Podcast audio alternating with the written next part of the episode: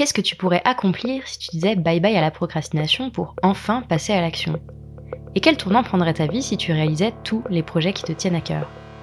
Bienvenue dans Bye Bye Procrastination, le podcast qui t'aide à retrouver du temps, à booster tes projets et à transformer ta vie grâce au pouvoir de l'organisation. Je suis Claire, coach en organisation et en gestion du temps.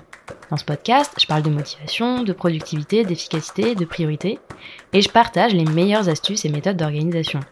Alors si tu cherches comment t'organiser pour enfin avancer et réussir à concrétiser tout ce que tu entreprends, tu es au bon endroit. Une des plus grandes frustrations de mes coachés, de mes amis et d'à peu près tous les gens avec qui je discute de mon métier de coach en organisation et en gestion du temps, c'est de ne jamais avoir assez de temps pour tout faire. Qu'on soit entrepreneur ou salarié, parent ou pas, qu'on ait beaucoup de responsabilités ou pas, c'est toujours la même phrase qui revient j'ai pas assez de temps. Et je suis sûre que cette sensation de jamais avoir assez de temps est toi aussi familière mais c'est évidemment qu'une sensation. On a tous des journées de 24 heures et des semaines de 7 jours. Et pourtant, on a toujours l'impression que son voisin a le temps de faire des choses qu'on aimerait bien pouvoir faire aussi. On se demande comment les autres s'organisent et arrivent à tout faire loger dans leur agenda quand on a l'impression de notre côté de crouler sous les responsabilités et de courir partout. Je veux pas nous jeter la pierre tout de suite, parce que même si on est responsable de ce qu'on choisit de mettre dans son agenda ou de pas mettre, il y a une croyance dont on est tous et toutes plus ou moins victimes on a l'impression que plus on fait de choses, plus on multiplie les expériences, et plus on sera heureux, riche, en bonne santé, sage ou intelligent. Alors on dit oui à un maximum de choses pour pas décevoir les autres, pour être sûr de pas rater l'événement de l'année, ou pour se rassurer sur notre réussite. Au final, on obtient peut-être une partie de tout ça, mais on finit surtout par être complètement stressé et débordé. On remplit tellement nos vies avec plein de choses qu'on ne profite même plus toutes ces expériences. On passe simplement d'une chose à l'autre, on zappe en permanence en remplissant nos calendriers de toutes sortes de rendez-vous et de projets. On dit oui à un maximum de choses parce qu'on a peur. Peur de pas être aimé, peur de pas être appelé, peur de pas réussir à faire tourner son business, peur de manquer. On dit oui pour combler la peur du vide. Avant d'aller plus loin, je voudrais que tu imagines que tu partes en voyage. Tu pars demain pour le voyage le plus important de ta vie. Tu pars pour un mois et tu ne peux emporter qu'une petite valise avec toi. Dans cette valise, t'as prévu de mettre les habits dans lesquels tu te sens vraiment bien, quelques affaires de toilette, ton ordinateur, ton téléphone, et puis tous les objets qui te semblent les plus essentiels pour cette expérience.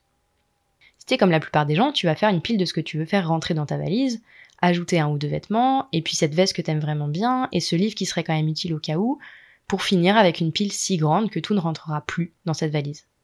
Cette valise, c'est ton emploi du temps, c'est ta liste de tâches. Et tu l'as compris, tout ce que tu veux faire rentrer dedans, ce sont toutes les choses qui t'occupent et que tu voudrais faire. Sauf que c'est trop. La valise ne ferme pas. Il y a trop à faire, c'est trop plein. Quand tu te dis que tu n'as pas assez de temps, en réalité c'est surtout que tu n'as pas vraiment fait de choix. Tu veux mettre trop de choses dans ta valise et évidemment elle refuse de se fermer. Quand tu dis oui à toutes les sollicitations et les demandes, tu te retrouves avec une valise beaucoup trop pleine. Tu remplis ta vie et ton emploi du temps avec plein de choses qui ont plus ou moins de sens pour toi. Au fil du temps, tu peux même complètement perdre de vue ce qui est important pour toi, car tu seras tout simplement trop occupé à aider les autres à atteindre leurs propres objectifs. Quand tu dis oui à tout, tu te retrouves avec tellement de choses à faire que tu sais plus par où commencer. Tu as du mal à établir des priorités et tu finis par tomber dans la procrastination. Quand tu dis oui à tout, tu te dis non. À toi. Évidemment, t'as compris qu'il va falloir faire des choix si tu veux que ça marche. Et je sais que t'as pas envie de choisir. Tu voudrais pouvoir faire rentrer ta paire de baskets préférée et cette veste supplémentaire et ces trois bouquins absolument essentiels dans ta valise. Je te comprends à 100%, crois-moi.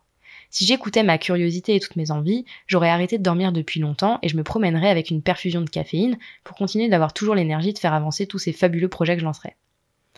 Sauf que ma valise, comme la tienne, a une contenance limitée et qu'au bout d'un moment, à force de vouloir faire rentrer des choses dedans et de s'asseoir sur le couvercle pour la fermer, elle craque toutes les coutures commencent à sauter une par une. On sait que t'as absolument pas envie de te retrouver dans cette situation. À vouloir trop forcer, vouloir faire entrer de force tellement de choses dans ta vie, tu risques le burn-out. Le vrai, celui qui fait faner ton énergie, ta créativité, ton envie et ta confiance. La vraie grosse porte que tu te prends dans la gueule. Celle qui te demandera des semaines et des mois pour t'en remettre. Je te dis ça alors que je sors moi-même d'une période où j'ai eu l'impression de plus avoir le temps de rien. Je courais en permanence entre mes différents projets, mes différentes missions. Je sais à quel point c'est dur de dire non, de dire stop et de lâcher certains projets qui pourtant nous semblent intéressants et enrichissants. Alors comment on fait pour arrêter de courir après le temps en permanence? Comment on fait pour ne garder que ce qui est vraiment important? On apprend à faire des choix et à dire non. Je suis sûre que cette solution, tu la connais depuis longtemps. C'est même le titre de cet épisode de Bye Bye Procrastination. Ça paraît super simple, mais c'est évidemment pas si facile à faire que ça. Et c'est pourtant cette question qui est au cœur de toute question d'organisation et de gestion du temps. Si t'as tout le temps l'impression de pas avoir assez de temps, c'est sans doute que t'as du mal à faire des choix. Comment faire des choix en étant sûr d'aller dans la bonne direction? Comment dire non à ce que j'ai pas envie de faire, mais aussi à des choses que j'ai vraiment envie de faire? Si t'es comme moi, t'as toujours entendu cette petite phrase. Choisir, c'est renoncer. Renoncer. Mais qui a envie de renoncer? Mais personne Personne n'a envie de renoncer. Personne n'a envie de dire non à ses idées, à ses envies, à ses valeurs. Cette petite phrase en apparence anodine ancre depuis des années la croyance que tes choix te privent de quelque chose. Et c'est cette croyance qui fait que c'est si difficile de choisir. Pour retrouver du temps, de la sérénité et arrêter ta course contre la montre, on doit déjà commencer par changer cette croyance. Alors voilà ce que je te propose de faire. On va remplacer cette petite phrase par une autre. Changer de lunettes pour voir les choses sous un angle différent. À partir de maintenant, je te propose de remplacer choisir c'est renoncer par choisir c'est avancer. Choisir c'est avancer vers ce que tu veux vraiment. C'est avancer vers plus de sérénité, plus d'épanouissement. C'est avancer vers les objectifs qui te tiennent à cœur. Choisir c'est avancer. Dire non c'est avancer. Affiche-le en format A3 sur son frigo. Maintenant, comment faire très concrètement pour apprendre à dire non? Parce qu'on est d'accord que s'il suffisait de répondre non à tes clients, ta boss ou tes amis, on n'en parlerait même pas. À quel point est-ce que ça peut être difficile de prononcer ces trois petites lettres? Assez difficile. Alors voilà ce que je te propose. C'est une petite stratégie que tu peux mettre en place pour éviter de te laisser déborder et ben apprendre à dire non. Imagine qu'un de tes clients t'appelle ou que ta collègue déboule dans ton bureau avec une demande. Le premier réflexe à avoir si tu as du mal à dire non, c'est d'appuyer sur pause. Donc tu vas simplement écouter la demande de la personne, prendre des notes si tu as besoin, et ne surtout pas donner de réponse tout de suite. À ce moment-là, tu dis pas oui, mais tu dis pas non non plus. Tu peux dire si on te propose une opportunité, ah là là, ça a l'air génial, merci d'avoir pensé à moi, il faut que je regarde comment m'organiser et je reviens vers toi. Je reviens vers toi.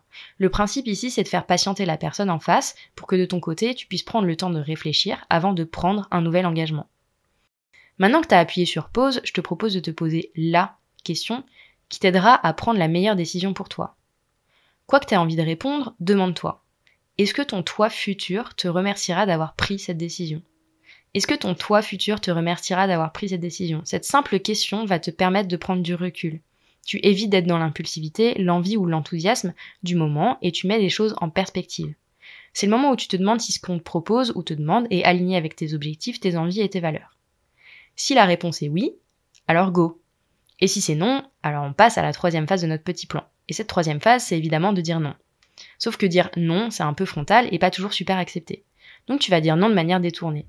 D'abord, en remerciant la personne de t'avoir sollicité.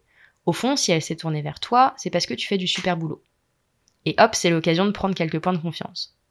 Ensuite, tu peux simplement lui expliquer la situation et lui dire que t'es pas en capacité de faire ce qu'elle te demande parce que ça ne rentre tout simplement pas dans ton planning et que tu préfères lui dire non que de mal faire. Tu peux aussi choisir la solution du oui mais, c'est-à-dire dire oui mais en posant tes conditions.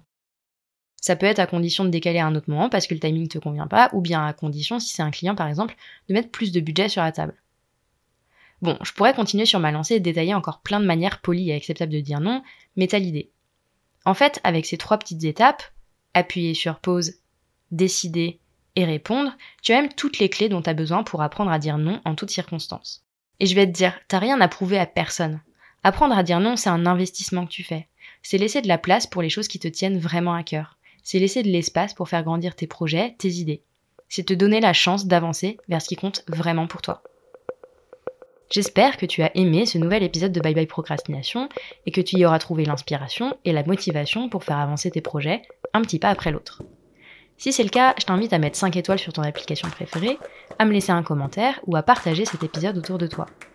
Et si tu veux vraiment dire bye bye à la procrastination, va vite télécharger le guide gratuit 5 étapes pour arrêter de procrastiner que tu peux trouver sur mon site internet theminimalplan.com. Je te mets le lien vers le guide gratuit dans la description.